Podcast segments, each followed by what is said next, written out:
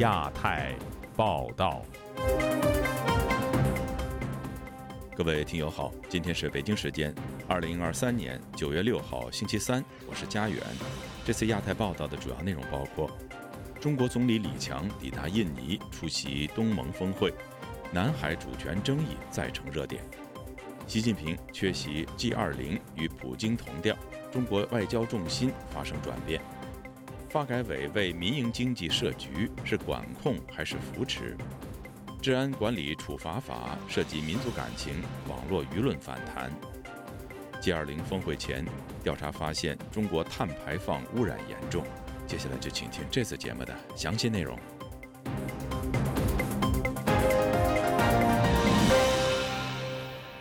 中国总理李强本周二抵达印度尼西亚出席东盟系列会议，而美国方面则由副总统贺锦丽出席东盟和东亚峰会。那么？本届东盟峰会围绕中国新版地图以及南海主权争议会出现哪些热点？而美中两国在印太地区的竞争又会呈现怎样的趋势呢？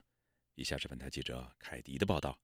中国国务院总理李强当地时间九月五号下午抵达印尼首都雅加达，这是他就任中国国务院总理后对亚洲国家的首次访问。根据中国外交部的声明，本次出访，李强将出席第二十六次中国东盟领导人会议、第二十六次东盟与中日韩领导人会议和第十八届东亚峰会。访问印尼期间，李强还将同佐科总统会谈，并出席印尼二零二三可持续论坛等活动。结束为期四天的印尼之行后，李强还将代替习近平出席在印度举行的二十国集团领导人峰会。与此同时，美国这次将由副总统贺锦丽前往雅加达出席美国东盟峰会和东亚峰会，并与印太各国领导人接触。总统拜登则将在九月七号到十号前往印度新德里出席二十国集团领导人峰会，并于十号到访越南首都河内。美国智库战略与国际研究中心东南亚项目主任波林告诉本台。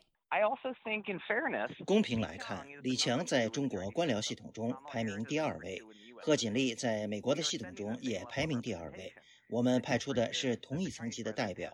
不同的是，中国国家主席从未参加过东盟峰会，所以东盟对美国的期待就更高，而东盟并不期待中国的最高层与会。这次拜登缺席东盟及东亚峰会，也让区域内国家多少感到一些失望。专家认为，目前美国面对很多国内外重要议题，这种安排也是取舍之后的决定。美国 Sam Houston 州立大学政治学系副教授翁吕忠告诉本台：“口头上还是说很重要，但是实际上以行动来看，看起来确实阿斯 e 并不是优先优先的考虑。”中国上周高调发布2023年新版地图，引发印度、尼泊尔、越南、菲律宾、马来西亚、印尼以及文莱等国表达不满甚至抗议，并表示不会承认该新版地图。波林认为，新版地图其实并不新，其标注南海的时段线从2014年就已有了。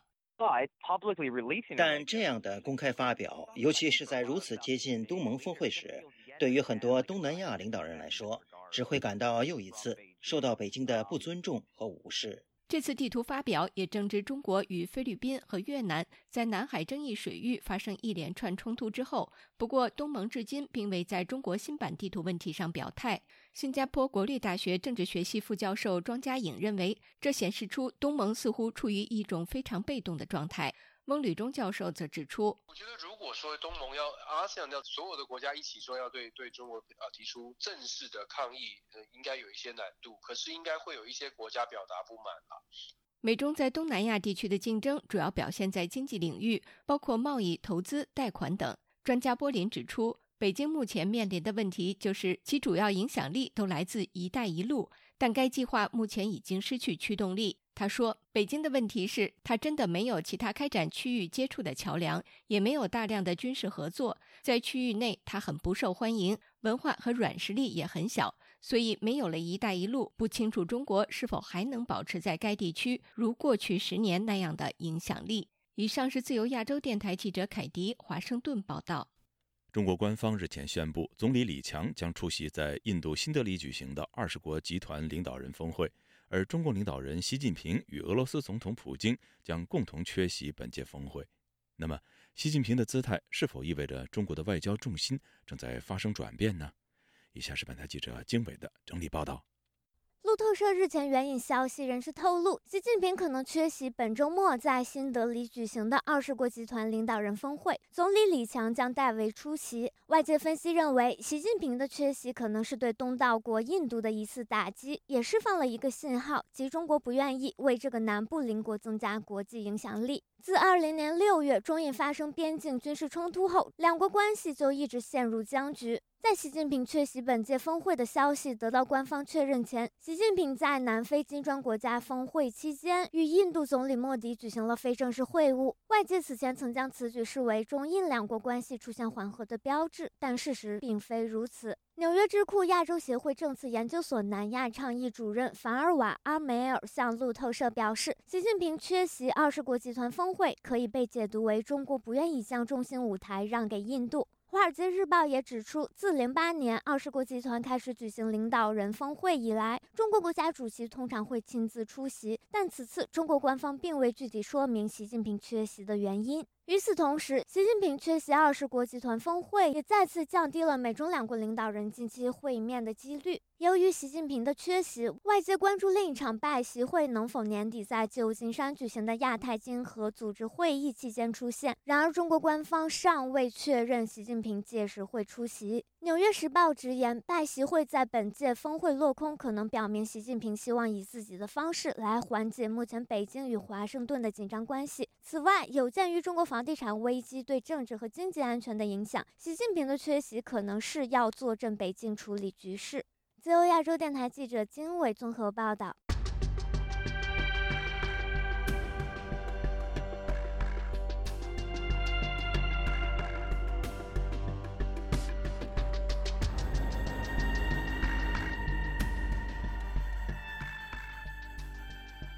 中国国家发改委近期将设立民营经济发展局，官方的解释是为了促进民营经济发展壮大。不过，有评论认为，管控太多恐怕会使民营经济失去活力。以下是记者古婷的报道。中国国家发改委副主任任重亮为新设立的民营经济发展局本周一在新闻发布会上解释，国家发改委内部设立民营经济发展局，作为促进民营经济发展壮大的专门机构，将加强政策统筹协调，推动各项重大举措早落地。资深评论人士马骏周二接受本台采访时说。市场经济只有在不受政府干预下，才可能持续发展。而中国国家发展改革委员会前身是计划经济委员会，带有浓厚的计划经济色彩。在以国有经济为主体的中国，民营企业受到某种程度的控制，难以正常发展。他说：“按理来讲的话，如果要发展所谓的民营经济的话，要取消发改委。”要取消一系列的这种对经济的干涉和管控，这才叫市场经济。要让各个领域的竞争成为基本公平。另据中国政府网周一晚间消息，民营经济发展局的主要职责是跟踪、了解和分析研判民营经济发展状况，统筹协调组织拟促进民营经济发展的政策措施，拟定促进民间投资发展政策。对此，马骏说：“这个是设立这样的一个所谓民营局，来去。”支撑或者来去支持所谓的民营经济的发展，实际上我认为他们一开始的想法就是啊，经济在他们的脑子里叫管起来就会好，实际上一抓就死，一放就活。当局还强调，建立与民营企业的常态化沟通交流机制，协调解决民营企业发展重大问题，协调支持民营经济提升国际竞争力。马骏则认为，过去十年。中国政府对民营经济的管理越来越细和极端，导致了中国经济失去活力。他说：“活力，而现在又给这个民营经济来一个局啊！”关注中国经济的学者郑旭光对本台说：“此前高层开会并出台支持民营经济的相关政策，很快会出台具体措施。”他说：“这个。”民营经济呃发展局，它就是啊推动这些政策落地，一个是制定政策，一个是协调部门。但是实践中间会不会变成一个你说的给民营经济设了个局，那又把民营经济管起来了？这个概率也很大。对，因为这种出发点和结果是往往是拧巴的。民营企业在中国经济发展中占有举足轻重的地位。民营企业吸纳了中国八成以上的就业人口。据官方数据显示，截至二零二一年底，中国民营企业已达到四千四百五十七点五万家。不过，民营企业被罚款的现象已越来越多。自由亚洲电台记者古婷报道。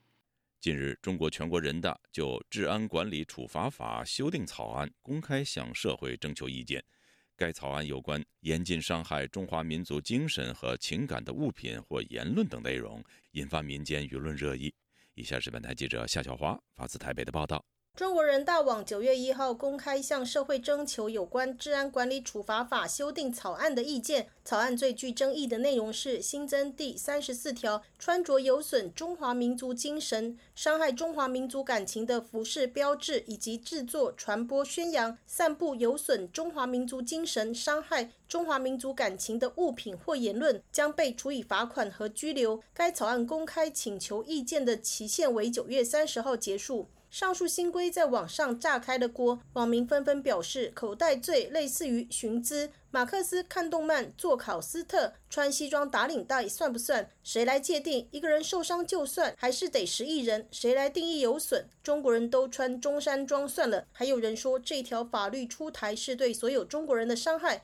有网友嘲讽说：“穿个衣服就损害感情，这感情也太容易破损了。吃一口肯德基就举报你，以后只要说国外好，就是伤害中华民族感情，必须禁。以后所有进口都不允许，就给猪饲料就行。”还有人说，估计会被人利用，到处扣汉奸反贼的帽子，商鞅见了都得跪着叫祖宗。也有少数网民认为，渗透无处不在，立法堵住漏洞是好事，西方邪恶势力必须禁。制台中国异议人士龚宇健接受自由亚洲电台采访指出，中国当局此时新增禁止伤害民族感情条文，与日本排放所谓核污水后，当局掀起民族主义反日情绪有必然的关系。龚宇健说：“为了继续的煽动中国国内的这种民族主义情绪，第二的话就是说，继续严厉的控管中国人的。”衣食住行衣全方位的，就是管天管地管空气，管到中国人的呃日常生活的小细节，完美的又一次证明了中国现在在习近平的这种集权统治下面，朝着文革正在一路狂奔，这是末路的一种狂奔，一种网格化的管理，就说明在中国共产党的这种集权统治之下的中国人民的话，没有任何的自由，连这个穿衣的自由可能都会没有。龚宇健之一，未来执法谁来认定形同同？赋予中共打手，比如说公安啊、朝阳大妈呀、所谓的五毛啊，就是说一种很大的一种执法的权利，然后就就给民众的话，就是说在中国人民的心里的话，每个人心里都有一个小警种来警醒自己、规范自己的这种言行，起到一种震慑的作用。通过习近平的这种统治之下的话，已经是有汹涌澎湃的这种蔓延之势。台湾的两岸政策协会研究员吴色志接受自由亚洲电台采访表示。近期看到中共处理内部外部透过立法进行切割的动作很明显，包括在七月开始执行的新版的反间谍法，其实就有这个意味，就是希望能够切开中共所认定的外部的敌对势力跟内部的连接。吴色志指出，假设九月底颁布上路，恐怕不止执法人员裁量扩大，也会遇到执法上非常难以解释的地方。自由亚洲电台记者谢小华台北报道。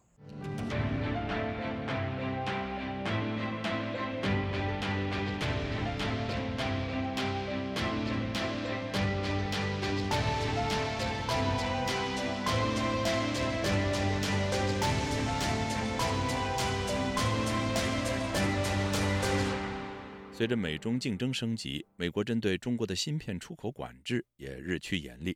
有消息人士披露，中国将再次大举投资半导体产业，以突破西方科技围堵。此举能否缓解当前中国面临的诸多经济困境呢？以下是本台记者唐媛媛的报道。路透社本周二引述多位消息人士披露，中国政府即将推出一项新的投资基金，目标是募集高达三千亿元人民币投入半导体产业。知情人士透露，中国本轮巨额融资将作为国家集成电路产业投资基金（俗称大基金）的第三起投资。相比在二零一四年投入的一千三百八十七亿元，以及在二零一九年投入的两千亿元，此次的融资金额达到新高，目的是为了应对美中在科技方面不断升级的竞争。对此，美国智库兰德公司中国问题专家何天木认为，中国第三期大基金的推出虽是应对美国的科技封锁，但同时也承载了当局拯救经济下滑的期望。以下是何天木的文字回复。这项计划应该花了一些时间通过政府核准，因此它应该是为了应对美国在科技上的限制而规划出来的。不过，北京应该也期望透过投资，以增加高科技产业竞争力的方式挽救出状况的经济。但是，光靠这个基金很难有效补救中国诸多经济问题。外界注意到，中国以往的大基金项目多投资于两大芯片企业。中芯国际和华虹半导体，而在此前的相关扶持政策落空后，不断将大量资金投入半导体产业，能否达到期望的成效呢？美国圣汤马斯大学国际研究与当代语言学系系主任叶耀元在接受本台采访时分析，中国高科技产业超英赶美的期望，在短期内想达成还有一定的难度。芯片制造自己，它不是一个三年五年就可以超英赶美的一个产业。台湾跟南韩在半导体产业里面之所以会变成龙头，它很大的原因是因为他们事实上是投资了将近三四十年的一个呃心血。这不单纯只是资本的问题，这还有人力大幅度的朝向这种芯片研发的一个角度去转向。严格来说啦，就是中国虽然说可以透过这种平淡策略来想办法去追上这些其他，呃，其他国家的一个晶片产业，但是它在进步，其他国家也在进步，就是所谓的这个 gap 一直都还是会存在的，它顶多只是缩短一点，但不至于去抹除这样的一个 gap。据报道，中国第三期大基金预计会委任两家公司进行投资规划。截至目前，负责大基金前两期投资规划的华兴投资仍在接受当局的贪腐调查。消息人士表示，尽管如此，华兴投资仍会是经手第三期大基金的公司之一。自由亚洲电台记者唐媛媛华盛顿报道。尽管中国领导人习近平早在2020年就向全世界承诺。中国力争在二零三零年前实现碳达峰，二零二六年前实现碳中和。但一份最新的研究报告却发现，中国不但在大力发展煤电产业，而且在过去七年间，中国的人均煤电二氧化碳排放量也显著增加。以下是本台记者经纬的整理报道。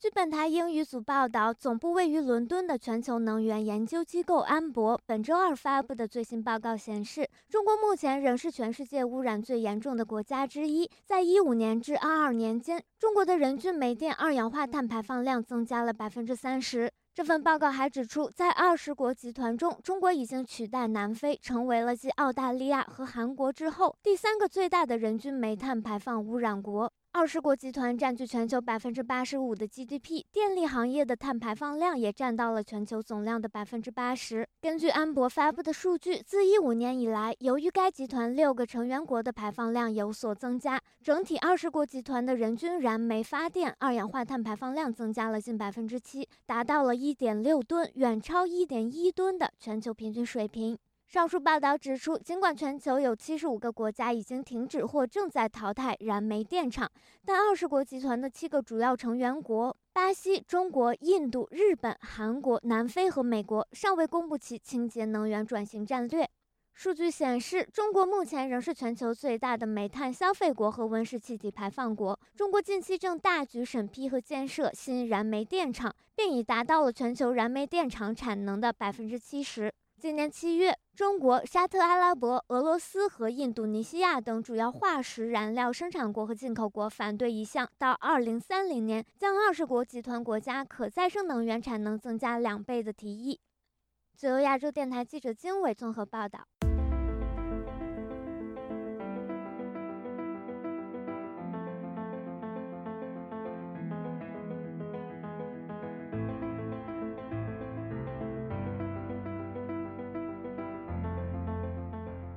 中国经济近期持续下行，引发多地民众维权抗议。有评论认为，伴随房企暴雷、公务员欠薪、教师罢课等事件频发，当局的维稳成本也在升高。以下是本台记者黄春梅发自台北的报道。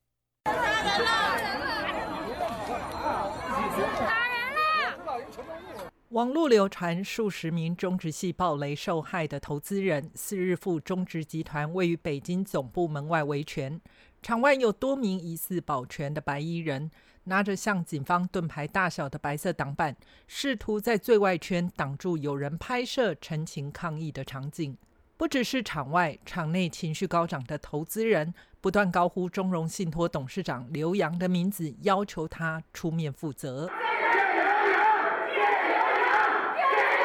在中国社交媒体 B 站，一个春晖说信托的频道上传了一段四日所谓场内投资人与资方的协商录音。记者想拿回钱的投资人杠上一问三不知的资方代表。大伙儿要问的问题，你现在就回答，什么时候还钱？钱肯定是要兑付的，肯定是要兑的。你现在问的时间，我现在不能给你，为啥呢？你结论。当本台致电中植系集团接电话的人员只回复“我没有权利回答你”，就挂掉了电话。中国房地产开发商频频暴雷，血本无归的投资人在各地发起程度不等的陈抗活动。台北海洋科技大学通识中心副教授吴建中对本台表示：“中国并非在经济下行之后才出现抗争，而是过去中国民众有种牛羊逻辑，只要有人定期喂食饲料，就乖乖安静的低头吃草。出了问题，那我就载几个官员给大家看看，然后这个人民还是一样，就是低着头这个默默吃草，还是一样的岁月静好。”陈情抗议的身影还包括过去被认为收入稳定的教师，在油管流传着位于河南的孟津一高和二高上百名教职工在校门口前静坐抗议工资遭拖欠好几个月的维权视频。上海的顾老师对本台表示，像孟津一高这样的示范学校都是公立学校，原本并不存在产生困难的风险。他相信孟津一高不会是单一的个案。发不出工资，造成生活经济来源断炊，与经济发展下行是相辅相成的关系。方财政困难的时候呢，就是这些事业单位也好，这个这个公务员的工资也好呢，都受到影响。吴建中说，中国前政协委员刘梦熊日前引用中国坊间流传的段子，写着。中国经济新三大引擎是中国国家统计局、中宣部和新华社，由此可看出中国似乎束手无策。他认为，如果中国经济泡沫吹破，恐将进一步影响社会稳定。目前中国维稳经费已居高不下，未来维稳的成本只会越垫越高。自由亚洲电台记者黄春梅台北报道。中国暑期夏令营五花八门。尤以军训夏令营最受追捧，众多家长不惜数千元甚至上万元送孩子去夏令营，结果却事与愿违。有家长抱怨夏令营没有给孩子安排承诺的食宿和训练，而有的孩子回来后自称是军人，要求父母予以尊重，患病也要去军防医院。详情，请听记者古婷的报道。杨世祥今年十一岁，我上三年级，